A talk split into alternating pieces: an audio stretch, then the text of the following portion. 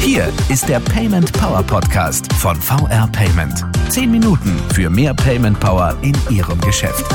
Hallo zusammen, hier spricht Carlos Gomez. Wenn wir Zahlungsspezialisten vom Handel sprechen, beziehen wir uns fast immer auf den sogenannten B2C-Bereich.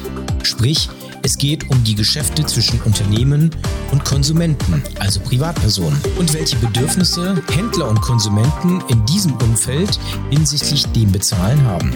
Dabei stellt der sogenannte B2B-Handel spezielle Anforderungen an das Payment. Wenn Unternehmen mit Unternehmen Geschäfte machen, werden oft bevorzugt andere Zahlungsoptionen gewählt als im klassischen Einzelhandel mit Privatpersonen. Zahlungsziele sind anders, oft aber auch natürlich die Beträge und damit das Ausfallrisiko für den gewerblichen Händler. Welche konkreten Bedürfnisse es im B2B-Geschäft gibt und welche Antworten Payment hier liefern kann, dazu mehr in dieser Folge des Payment Power Podcasts.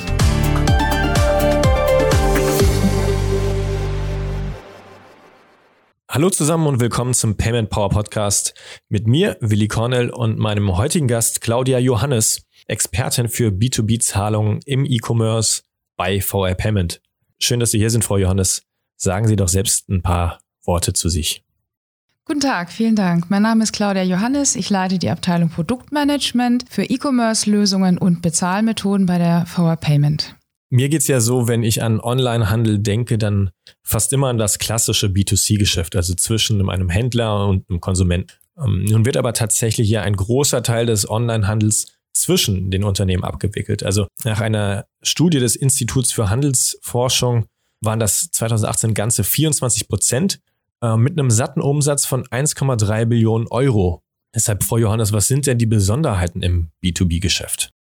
Im B2B-Geschäft anders als im B2C, im Business-to-Consumer-Geschäft geht es um die Verkäufe und Käufe zwischen Unternehmen. Und häufig sind das erklärungsbedürftige Produkte, die mehr Beschreibung bedürfen als die Produkte, die wir als Privatkonsumenten zum Beispiel äh, in Online-Shops kaufen. Oft haben diese Produkte auch äh, bestimmte rechtliche Rahmenbedingungen, die beachtet werden müssen. Kundenspezifische Produktangebote und Preisstellungen gibt es zwischen Käufern und Verkäufern. Die haben wir im B2C-Handel so nicht.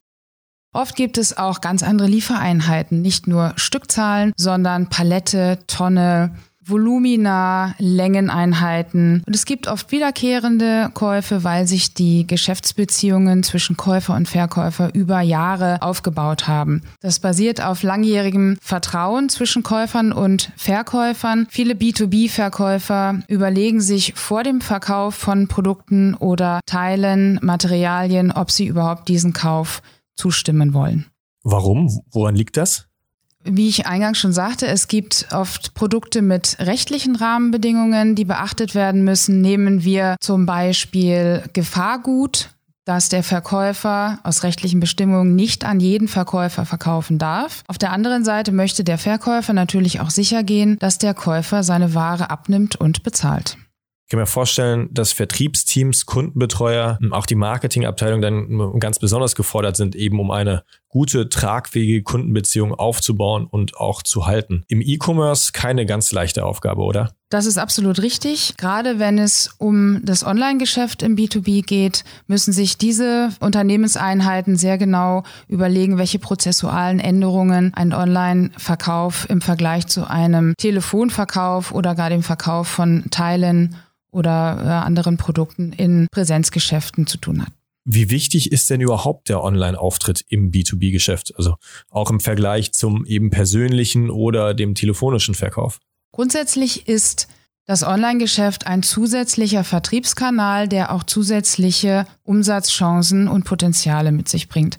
Das ist besonders relevant für zum Beispiel Zwischenkäufe von Einkäufern, für Spot-Businesses, wenn schnell zusätzliche Materialien gebraucht werden. Dort werden Einkäufer im Internet suchen, wo sie ohne langwierige Telefonate, Prüfprozesse und Bonitätsauskünfte Waren bekommen können. Und es ist ganz einfach, wenn ich als Einkäufer online etwas finde, brauche dringend meine Ware, dann werde ich dort zuschlagen und mich vielleicht nicht nur auf meinen bisherigen Lieferanten verlassen. Frau Johannes, was sind denn, wenn es ums Payment geht, die konkreten Anforderungen ähm, und auch besonderen Bedarfe im B2B-Geschäft? Das ist in erster Linie das Angebot an gewohnten Bezahlsystemen für die Käufer. In Deutschland werden zu 95 Prozent die heutigen B2B-Verkäufe per Rechnung bezahlt und das erwartet natürlich ein Einkäufer auch in den B2B-Online-Shops als Bezahlsystem. Die Rechnung ist wichtig, weil sie bei den Käufern und auch bei den Verkäufern in die Unternehmensprozesse eingebunden ist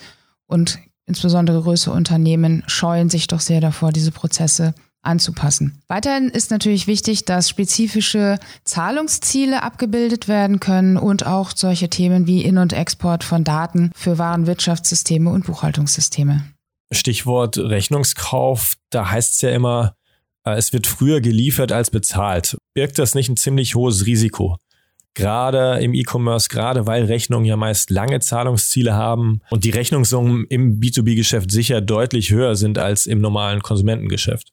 Ja, hier sprechen Sie jetzt einen sehr entscheidenden Punkt beim Thema Rechnungskauf im Online-Business an. Anders als im Offline-Business, wenn ich das so nennen darf, kennt im Online-Geschäft der Verkäufer den Käufer häufig nicht mehr. Der Käufer erwartet aber trotzdem den Rechnungskauf. Das bedeutet, dass ohne irgendeine Absicherung der Verkäufer dem Käufer etwas auf offene Rechnung verkauft und nicht weiß, wie gut die Bonität des Käufers ist. Dieses Risiko möchte der Verkäufer natürlich weitestgehend ausschalten. Und wie geht das? Hier gibt es Lösungen. Ähm, er kann sein Risiko selbst managen und minimieren. Er kann Abfragen starten, Auskunfteien bemühen, um die Bonität des Käufers zu prüfen, bis hin zu Vor-Ort-Besichtigungen der Produktionsanlagen oder der Geschäftsstellen des Käufers. Oder er lagert das Risiko aus, indem er seine Forderung an einen Factoringgeber verkauft. Was heißt das genau? Also was ist ein Factoringgeber und wie kann ich eine Forderung verkaufen? Ein Factoringgeber ist auch ein äh, von der BaFin beaufsichtigtes Unternehmen, im weitesten Sinne eine Bank, die von verkaufenden Unternehmen Forderungen regelrecht abkauft und dann dieses Forderungsmanagement übernimmt und im zum Zeitpunkt des Forderungsankaufes dem verkaufenden Unternehmen den offenen Betrag abzüglich einer Gebühr für die Factoring-Leistung überweist. Das heißt auf den Punkt gebracht, dass der Händler sofort sein Geld bekommt und sich mit dem Risikomanagement gar nicht beschäftigen muss. Das ist richtig. Factoring bedeutet, dass die Forderung abgetreten wird. Der Factoringgeber überweist sofort den Betrag auf der Rechnung abzüglich der Factoringgebühr an den Verkäufer und übernimmt dann das Debitorenmanagement, wenn gewünscht, und treibt die Forderung bei dem Käufer ein, sofern sie nach Fälligkeit nicht bezahlt wird. Das klingt doch gut. Er klingt aber auch aufwendig. Dauert das nicht viel zu lang? Im klassischen Factoring ist es in der Tat so, dass Rechnungen zum Teil noch papierhaft von dem Verkäufer gesammelt werden und beim Factoringgeber eingereicht werden. Diese Rechnungen werden vom Factoringgeber geprüft und dann wird entschieden, ob die Rechnungen akzeptiert werden. Das kann schon mal ein paar Tage dauern. Das ist so natürlich im Online-Geschäft nicht möglich, weil es dann zu einem prozessualen Bruch käme. Und hier gibt es Lösungen, die diese Prüfungen und auch das Einreichen der Rechnung automatisiert in Echtzeit übernehmen. Okay, hier gibt es also spezielle Angebote für den Händler, äh, für den Online-Verkauf per Rechnung, richtig?